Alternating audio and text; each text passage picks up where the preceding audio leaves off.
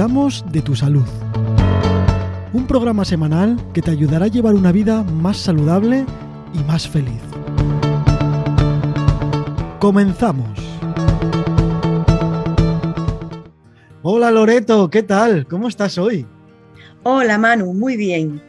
¿Tú qué tal estás? Muy bien, también ya empezando a recibir ya ese fresquito del otoño, acercándose ya las mañanas con chaqueta y, y bueno, el día sí que está más agradable, pero ya empiezan a cambiar las cosas, ¿verdad? Sí, ya se va notando que en unas semanas bajarán las temperaturas y estaremos ya casi con abrigo. Sí, sí que es verdad. Hacía falta de verdad porque, bueno, no, no, tuvimos un verano muy agradable, pero, pero bueno, a ver cómo sucede, ¿no? Sí, hay que adaptarse a las estaciones del año y en cada una encontrar lo positivo que nos trae. Así como anécdota, eh, se me recuerda ahora eh, lo de Filomena, que tanto nevó en España, en la mayoría de los sitios, y eso creo que había un chico que lo había predecido, el, el, que Filomena iba a hacer esto, ¿no?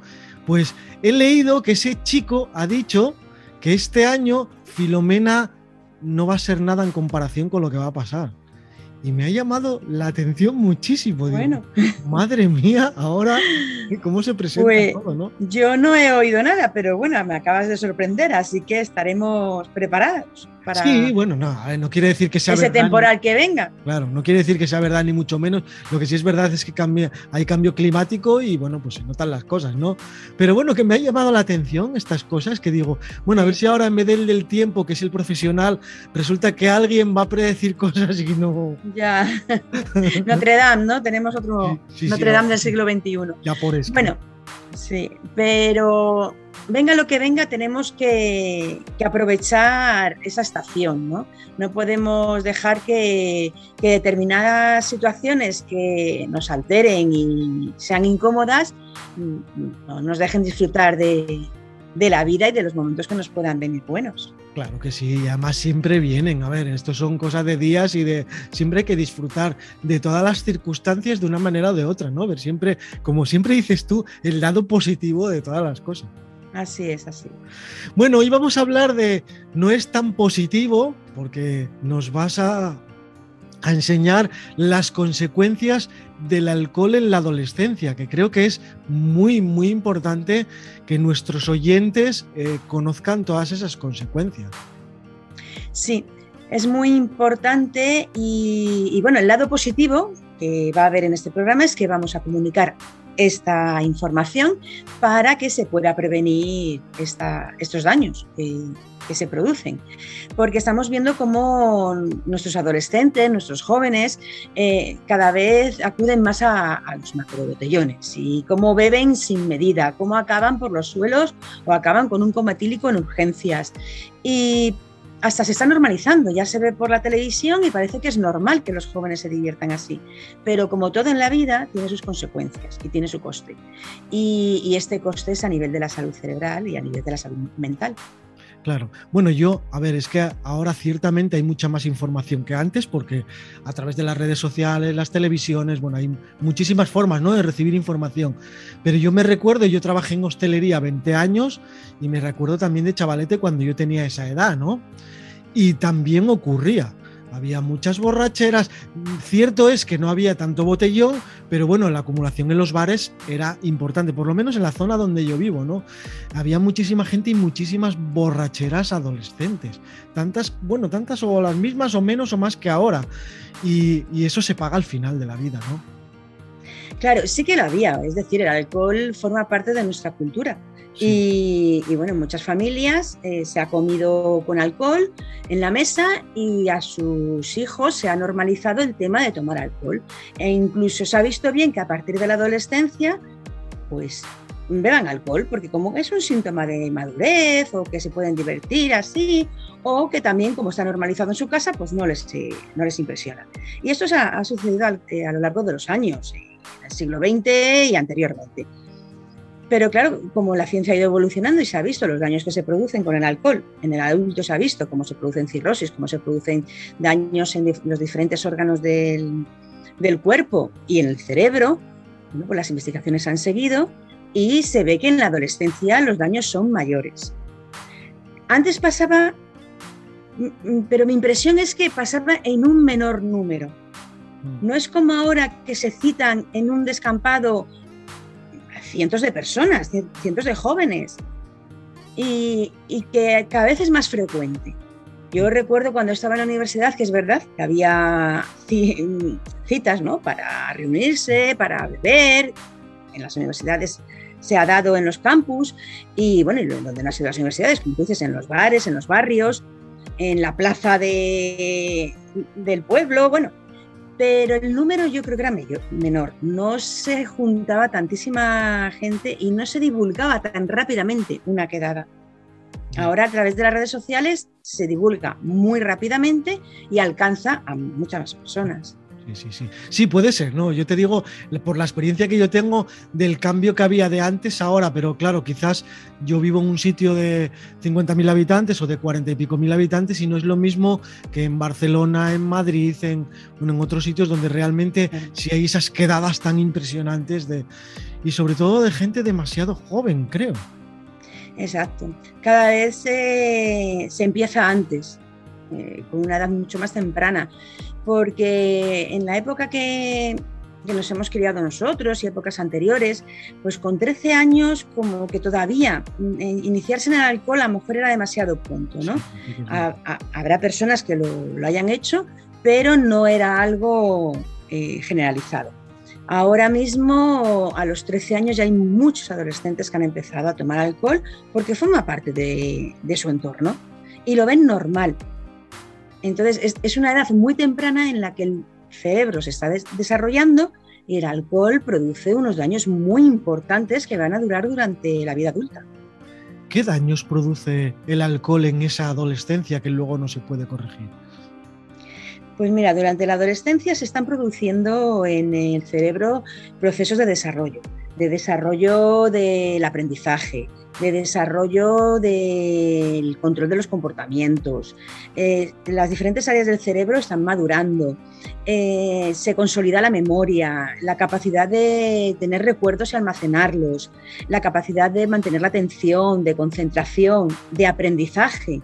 Pues todos esos procesos que están madurando para que en tu vida adulta tengas una vida, unas capacidades y unas habilidades normales que puedas desarrollar eh, una vida normal, como mínimo, porque a lo mejor hay personas con grandes capacidades, se ve cortada. Esos procesos se, bloquean, no se desarrollan completamente y en la vida adulta va a haber carencias. Claro, eso significa que el, alcohol puede incitar a otro tipo de drogas también. Claro, eso por supuesto, porque el alcohol eh, altera el sistema de, el sistema mm, de, recibir estímulos y de inhibirlos. Entonces llega un momento que estás recibiendo estímulos, tienes una hiperactividad, tienes una euforia, pero el sistema que inhibe eso, esa estimulación se altera, se desinhibe. Todos sabemos que cuando bebemos, pues mira, es que mm, tengo menos vergüenza, me desinhibo de hacer cosas. Bueno, pues al final ese sistema de desinhibición se, se altera no, llega a funcionar bien, con lo cual se necesita más estímulos para conseguir la misma euforia. ¿Cómo se consigue? Porque el alcohol ya no te va a dar eso. Y ya, si bebes más, casi un coma etílico. Pues se soluciona pasando a otras drogas. Pasas al cannabis o a otras drogas más modernas, químicas, que hay ahora en, el mercado en, y en la sociedad. ¿Qué pasa? Que además cuando se mezclan esas drogas con el alcohol, los daños en el cerebro que produce el alcohol son todavía mayores y unidos a los daños que producen las drogas. Entonces, eh, se está viendo que en un futuro va a haber eh, un gran número de adultos con enfermedades mentales. Madre mía, eso sí que es peligroso. Una duda que, me surge aquí de, uno de los oyentes, eh, hablando eso del alcoholismo, una persona que solo bebe los fines de semana, y estamos hablando de adolescentes, ¿eh? ahora mismo, que bebe solo los fines de semana, ¿es alcohólico? ¿Necesitas beber todos los días para ser alcohólico? ¿O simplemente el beber todos los fines de semana repetitivamente es, ser alcohólico también? Pues una, una adicción se sabe que la tienes cuando no puedes dejar de consumir.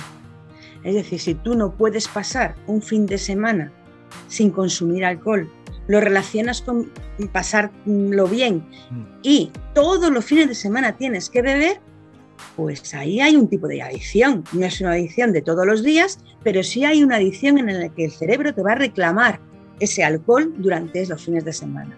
Entonces, si tú cualquier mm, sustancia, cualquier situación repetitiva que no puedes evitar, que si tú dices no lo voy a hacer, eres incapaz de dejarlo, ya ahí salta la alarma de que puede haber una adicción. Claro, podría ser alcohólico intermitente, podría llamarse así. Bueno, sí, entre comillas intermitente, pero que en un futuro sea alcohólico todos los días, porque estamos hablando de este sistema de estimulación y desinhibición. Que, que, hace que cada vez tú lo quieras más. Y además que luego, eh, ante los problemas de la vida y las frustraciones, eh, recurras a ello para, para anestesiarte y no enfrentarte al dolor que puedas tener o a los problemas que te surjan en, la vida, que son los normales.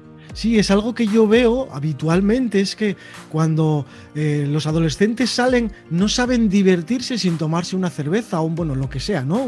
Un, algo de alcohol. No saben hacerlo sin tomar alcohol. Y eso es lo que me llama poderosamente la atención porque yo ahí sí que veo el peligro, porque nos podemos divertir sin alcohol perfectamente por supuesto, que nos podemos divertir sin alcohol. Lo que pasa que, claro, si tú has acostumbrado, la adolescente o la persona que da alcohol, has, has relacionado los momentos de ocio con alcohol, ese vínculo está en el cerebro. Le has enseñado al cerebro que para divertirte necesitas el alcohol. O para relacionarte y tener buenas relaciones sociales y que se te quite la vergüenza de estar con otras personas, utilizas el alcohol porque te produce esa desinhibición. Claro, no has, no has enseñado al cerebro a que eso lo puedes hacer sin alcohol, que hay que desarrollar unas habilidades sociales, unas capacidades de relacionarse sin beber alcohol. Y esto es posible y divertirte. Ya, es cierto, es cierto. La verdad es que el alcohol, yo a mi manera de pensar, no sé si lo es o no lo es, pero yo creo que el alcohol, eh, junto con el tabaco, son las peores drogas que tenemos en este mundo, a mi manera de pensar, ¿no? Independientemente que luego pueda haber cocaína, no sé qué, no sé cuántas cosas hay ahora más modernas, pero es que yo lo veo en tantísima gente, esas adicciones que yo creo que es la perdición de, de la humanidad, no solamente las drogas duras que todos conocemos que hacen tanto daño. Estoy de acuerdo contigo, Manu. Son dos drogas legalizadas que no se informan de lo graves que son. Entonces, entonces, al, tener una normalización del uso de esas drogas de forma diaria, mm, es como que no pasa nada. Sí. No pasa nada, no, no, hay peligro, no, no, va a tener consecuencias. Bueno, sí, me puede producir un cáncer, pero bueno, eso a lo mejor cuando sea mayor, ahora en la juventud no pues hasta que no vemos al lobo no tomamos medidas. Claro, es cierto. Sí, sí, sí, hasta recuerdo de alguna vez que hablamos en lo de eh, lo típico de una copita de vino al día es saludable. ¿Entiendes? Llegamos hasta ese punto de decir, ¿cómo que saludable si el alcohol no es saludable bajo ningún concepto? Y tenemos metido en la cabeza esas cosas, eso sí que es cierto. Sí, el tema de una copita al vino, de vino en las comidas eh, se unió a la salud porque es verdad que el vino tinto tiene sustancias antioxidantes muy potentes y muy buenas para la salud. Pero claro, este beneficio que produce el vino o la cerveza eh, no compensa los, mm, los daños, los perjuicios que, tiene el alcohol. Entonces, mm, hay que conseguir tener esos beneficios que puede tener el vino con esas sustancias, pero sin alcohol con lo cual no se puede recomendar una copa de vino en las comidas, porque además lleva también a esa adicción y a esa normalización del consumo del alcohol. Sí, porque al final te tomas una copita de vino en las comidas, que a lo mejor no es una, porque ya son dos, más luego dices, bueno, acabaste, me voy a tomar el chupito con el café. Con... Al final, a ver, todo es un compendio de cosas que se va acumulando y parece que no, pero, pero es impresionante, ¿no? O la típica persona que sale de trabajar todos los días y antes de irse para casa se toma una cerveza.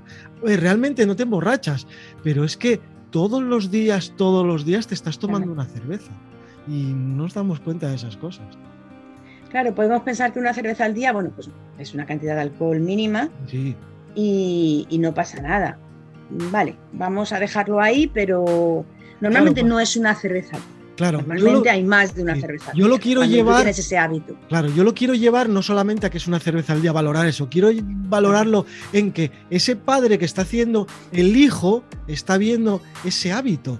Y entonces llegamos a donde estamos tratando ahora. Los adolescentes toman alcohol porque realmente se lo estamos mostrando. Así es, los padres somos un modelo para los hijos y si de nuestros hijos ven que, lo hacemos de forma normal, pues inconscientemente, porque a lo mejor no es ni consciente, es un aprendizaje que han tenido y como hábito, pues lo, copian. Y, bueno, yo mira, mi ejemplo lo voy a compartir porque yo en mi casa eh, se comía con agua, siempre. A mi padre sí le gustaba salir de, a tomar el aperitivo, ¿no? En aquella época era típico el sábado o el domingo salir a tomar el aperitivo y tomar su vermú. Pero dentro de casa se bebía con, agua. Y yo he mantenido esa costumbre en mi casa y mis hijos siguen manteniéndola. Claro, y es súper saludable. No digo que no puedan beber algo fuera, que los padres no sabemos lo que los hijos hacen fuera, ¿no? Pero por lo menos ese hábito de comer o consumir alcohol diariamente no lo tiene. No, además si tú tienes un hábito de todos los días beber agua, al final, a ver, puedes beber fuera, no digo que no, pero siempre hay menos posibilidades de que tomes alcohol porque ya tienes un hábito de otra manera. Exacto. Sí, sí que es verdad. Bueno, ¿y qué, qué más consecuencias puede traer el alcohol en los adolescentes, aparte de todo lo que acabamos de decir? Bueno, el, cerebro está madurando hasta los, hasta los 25 30 años, ¿eh? que ya ha pasado la adolescencia. el proceso de madurez del cerebro y de desarrollo de todas sus partes se produce en su mayoría hasta los 20, 25 años y hasta los 30 se desarrolla la parte del córtex prefrontal. Esta parte se encarga de la toma de decisiones, del control del comportamiento, de la planificación. Em, y si tomamos alcohol, eh, antes de que se desarrolle, pues este córtex prefrontal tiene un menor tamaño. Y esto se va a mantener en la edad adulta, con lo cual ya se ha perdido la posibilidad de desarrollar esas eh, áreas del cerebro. Eh, ¿Qué consecuencias va a tener? Pues comportamientos que no van a ser buenos en la vida, va a influir en las relaciones sociales, se van a tener comportamientos agresivos, Además, em, pues eh, lo que he comentado, ¿no? La memoria eh, se ve afectada, el aprendizaje, la función visoespacial. Hay muchas funciones del cerebro que no van a estar en su mayor capacidad de funcionamiento y puede influir en el rendimiento escolar, puede influir en una vida futura en el razonamiento lógico y en poder adquirir eh, unos conocimientos que te lleven a una mejor vida o te lleven a una, mejora en tus relaciones. Yo es que el problema ahí que veo, según lo que cuentas, ¿no? Analizándolo desde un punto de vista eh, ignorante, entre comillas, ¿no? Es que cuando tú coges ese hábito de adolescente, te lo llevas a adulto, sí o sí. Sí, hay un hábito en la adolescencia, se crean hábitos que luego, en la infancia también, ¿no? Que luego te los llevas a la vida adulta y es muy difícil de, no es, muy difícil de quitar, pero no es imposible. Es decir, eh, vas a tener que hacer un gran esfuerzo por cambiar esos hábitos, pero es posible realizarlo. Lo primero tomando conciencia de que ese hábito te perjudica y que hay que, realizar una transformación. ¿Se sabe cuánto tiempo se necesita en la adolescencia tomando alcohol para que haya esos daños? ¿Dos años, tres años, cinco años o da igual? no, no se ha visto un tiempo en el que digas, bueno, si estoy dos años tomando alcohol... Eh, y luego ya no mm, tomo. No, y luego ya no tomo y se quita. No. Lo que se sabe es que el alcohol produce, produce daños desde el principio, desde que se toma. Cuanto más tiempo lo mantengas, pues más daños va a haber y más se van a bloquear esos procesos de desarrollo del cerebro. Lo que se ha visto es que, por ejemplo, una, un adolescente que ha estado tomando alcohol eh, un tiempo, ¿no? Te voy a poner a lo mejor un año o que toma alcohol habitualmente. Cuando, si lo deja en la adolescencia, los daños se mantienen durante cuatro años. O sea, durante cuatro años va a haber un bajo rendimiento académico y le va a influir en sus estudios. ese, estudio que se ha hecho en la población eh, se ha visto que, es importante porque fíjate, cuatro años de la adolescencia teniendo un menor rendimiento en tus estudios o en, las funciones que desempeñes, pues puede llevar a, un fracaso escolar, a un trabajo con una mala productividad, bueno, pues a consecuencias en la vida adulta. Sí, al final pierdes los estudios, ¿no? Porque aunque empieces a beber alcohol muy joven, con 13 años o con 12 años, lo haces durante un año o dos, ya te metes en los 15, más otros cuatro que dices que ese rendimiento tal, eh, es que te pilla la universidad también, al final claro. Mm, es súper difícil. Es súper difícil. Sí, y además, bueno, pues eh, se pueden mantener eh, ya unos hábitos de no hacer un esfuerzo por conseguir realizar objetivos, retos, porque has estado cuatro años eh, sin tener a lo mejor una motivación, porque resulta tan difícil estudiar, resulta tan difícil el conseguir las cosas, pues que te has desmotivado ya para tener un futuro mejor. A nivel laboral. Claro, y luego al final vemos el ambiente que tenemos político y que tenemos de trabajo y entonces te baja aún más la moral porque dices, bueno, pues para qué, ¿no? Junto con el alcohol que te hace... Además el alcohol creo que es depresivo, ¿no? Bueno, el alcohol tiene primero un momento de euforia, ¿no? En el que como hay una desinhibición, pues vas a tener un momento de, euforia y después pues llega un momento de, de bajada de depresión. Sí, y de mucha deshidratación, creo, ¿no? Claro, el alcohol tiende a, que el cuerpo se deshidrate, hace que el cuerpo se deshidrate, por eso es conveniente beber mucha agua y cuando recomendamos beber muchos líquidos por, la ola de calor o porque es bueno para la salud, no entra entre esos líquidos el alcohol. Claro, porque si deshidrata estamos haciendo el contrario de lo que... Exacto. A mí la verdad es que me llama muchísimo la atención el poder que tienen que tener toda esa industria del alcohol para que las autoridades sanitarias no restrinjan esas cosas. Pero no solo en España, ¿eh? ya vamos a hablar a nivel, a nivel mundial, sí. Porque yo sí es verdad que ahora mismo no recuerdo, pero sí he leído que algún país el alcohol se toma en los bares, pero en sitios aparte donde no pueden entrar los menores y es como más escondido. Pero creo que es un país o en el mundo. Sí, hay países que, bueno, pues eh, promocionan una cultura en la que el, alcohol es malo, pero yo no conozco mucho los detalles, pero sí eh, he oído que sí lo consumen dentro de casa. Sí. Que no lo consumen a nivel social porque está mal visto, pero puede haber un consumo en los hogares. Y que al final es lo mismo, da igual dónde lo consumas, si lo consumes, pues... Claro, el peor sitio para consumir alcohol es un hogar porque la infancia y la adolescencia eh, toma como ejemplo lo que pasa dentro del hogar. Es un tema, es un tema muy difícil y el que a la hora de, bueno, podemos divulgar todos los pros y los contras, que en este caso son todo contras, o sea, no podemos encontrar nada a favor. Y nada, pues intentar que la gente vea que no es positivo y sobre todo, sobre todo, eh, los oyentes que van a escuchar esto, yo me imagino que la inmensa mayoría, seamos todos adultos, es predicar con el ejemplo, es decir, que los niños no vean ese hábito de consumo. Exacto. Esa es la mejor manera de prevenir.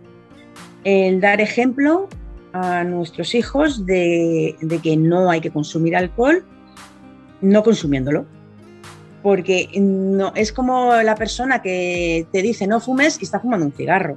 Pues ese mensaje no llega. Si le decimos a nuestros hijos no bebas alcohol y estamos con un cubata en la mano todos los fines de semana, pues ese, ese mensaje no, no tiene ningún sentido. El mensaje es yo no bebo alcohol porque es malo para la salud y para mi vida eh, social, porque también es malo para la vida social, aunque nos divertimos en un momento dado, pues está viendo que el alcohol eh, lleva a, relaciones con agresividad, lleva a relaciones sexuales sin protección, que al final eh, hay transmisión de enfermedades de transmisión sexual y embarazos no deseados, que además hay más accidentes de tráfico y, bueno, pues que no ayuda a esas relaciones sociales, aunque en un principio nos parezca esa, esa, euforia no lo estamos pasando muy bien con los demás. Pero ahí no estás teniendo ninguna relación social, no estás entablando una comunicación, ahí solamente hay compartir un momento, pues eso, de desinhibición, de alegría, pero que se va, que no, no se crean buenas amistades y buenas relaciones en estos momentos de consumo masivo de alcohol. Sí, además yo creo, o es mi forma de pensar, que posiblemente no lo sea, pero bueno, yo pienso así, que el alcohol incita al maltrato, a ser agresivo, a no educar bien a tus hijos. Entonces yo lo relaciono mucho, ¿no? Cuando hablamos de maltrato, ya no solo a las mujeres, a los ancianos, a los niños, a cualquier tipo de persona. Y yo el alcohol lo vinculo a esas cosas. O sea, veo el típico señor que se emborrache y llega a casa y pega a la familia, a su mujer, a sus hijos, y, y eso es cierto, o sea, no podemos negarlo, no es cuestión de que sea un hombre o no sea un hombre. El alcohol hace esas cosas. No quita de que este hombre o esta persona sin alcohol no lo hiciera también, pero yo creo que el alcohol lo que hace es eh, enervarlo más todavía, ¿no? Claro, el alcohol incita a la violencia, eso está demostrado. Y también eh, en estos casos el alcohol se utiliza como un anestésico, entre comillas. Es decir, eh, hay un dolor emocional, hay una frustración, hay una forma de no gestionar las emociones que nos han enseñado de pequeños y muchas personas eh, recurren al alcohol para no enfrentarse a ese dolor, para no enfrentarse a esa frustración, a esas cosas que hay que, bueno, a esos comportamientos, esos sentimientos, esas emociones que no son deseadas y que nos están haciendo sufrir. Entonces, a lo largo de la historia se ha utilizado el alcohol también para tapar todo eso. Bueno, pues ya estamos en una sociedad en la que sí se le da relevancia a las emociones, sí se le da relevancia a un autoconocimiento, a fortalecer nuestra autoestima, con lo que es posible mm, poder trabajar toda esta parte eh, personal para no tener que recurrir al alcohol. Entonces, hay que tener también en cuenta esa parte de nosotros mismos que nos puede hacer sufrir mucho y personas que se han acostumbrado a no tener ese sufrimiento tomando alcohol. Como forma de prevención, eh, ¿qué podemos decir a los padres, a los adultos o bueno, o incluso a, los adolescentes?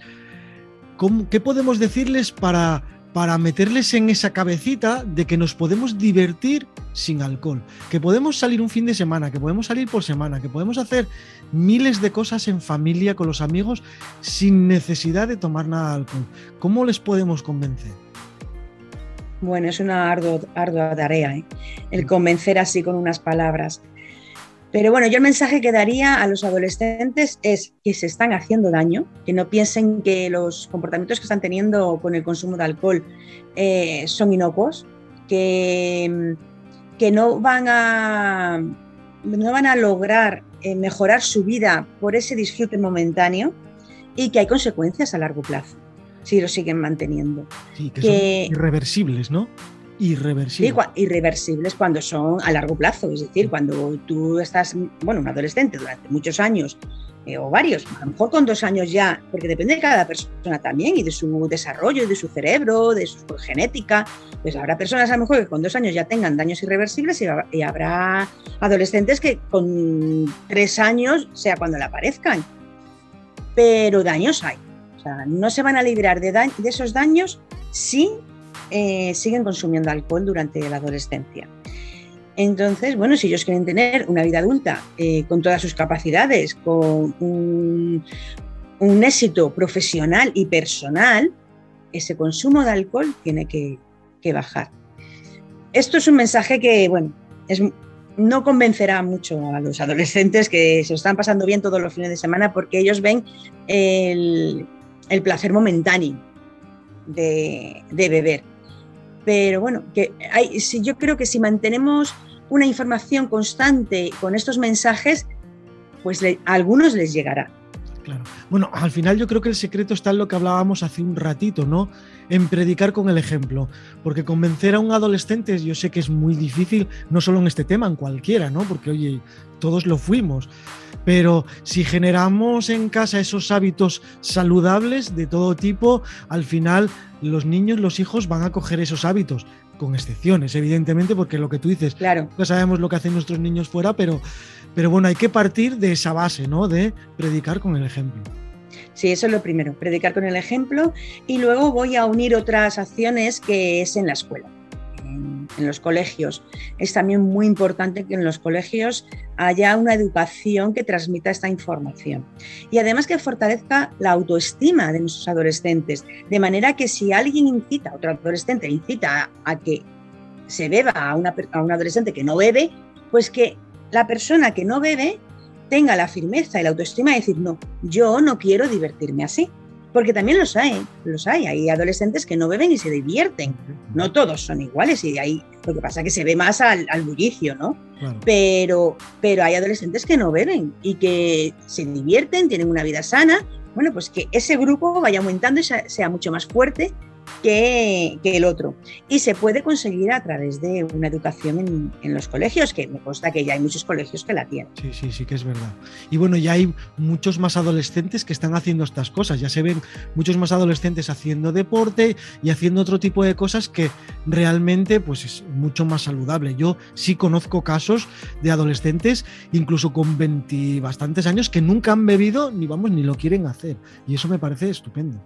Sí, sí, eh, yo también los conozco y, hay que darle su sitio al deporte, porque el deporte es una salvación para, para muchas personas que han entrado en este mundo de, beber por beber y divertirse, pues puede ser una salida. Pero también eh, es una, una manera de no iniciarse, el, adolescente que es deportista no, no bebe porque él quiere cuidar su cuerpo, ya adquiere una conciencia de eh, salud, de cómo hay que mantenerla y el alcohol no entra dentro de ello. Claro, eso es lo positivo. Bueno, pues hemos hablado un ratito muy agradable de todas estas cosas. Yo sé que esto puede ser muy extenso y que podemos estar hablando mucho rato. Eh, ¿Necesitas contar algo más de lo que dijimos en el programa? Bueno, no nada más, simplemente insistir en, que le demos mucha importancia al consumo del alcohol en la vida en general, en los adultos, pero aún más en la adolescencia. Eso, predicar con el ejemplo es la, opción eh, más positiva, aunque sea a largo plazo, evidentemente. Pero bueno, yo creo que así debería ser eso. Yo creo que en todos los aspectos de la vida, ¿no? Así es. Sí. Bueno, Loreto, pues como siempre, es un placer tenerte aquí, hablar contigo, aprender. ¿Cómo nos podemos poner en contacto contigo en caso de tener alguna duda, alguna sugerencia o, alguna cosa? Sí, tengo una página de contacto en mi blog consejoysalud.es y en mi web loretoserrano.com, donde estoy disponible. Bueno, pues nada, ya sabemos cómo contactar con Loreto, ya sabéis también cómo contactar con, la radio, así que estamos a vuestra, a vuestra entera disposición. Y nada, Loreto, nos vemos, nos escuchamos eh, la próxima semana. Sí, hasta la próxima semana.